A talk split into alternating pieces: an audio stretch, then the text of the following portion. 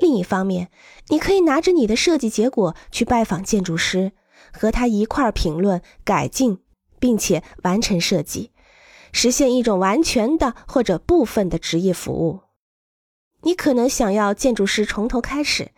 将你的工作作为列入计划，或者仅仅是完成你设计中的技术方面。当很多建筑师不想做后者的时候，会在建筑师与非建筑师的客户之间建立起持续的关系，这些关系会不断的产生很好的结果。因为目标不断变化，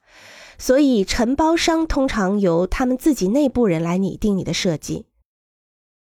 将你的构图拿给承包商或者建造者，和他们签订一个书面的合同。以达成关于修建什么样的建筑物的共识，并开始建造。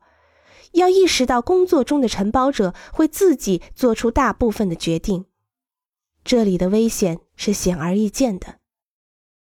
在这种情况下，你可以通过查看承包者或者建造者之前的工作，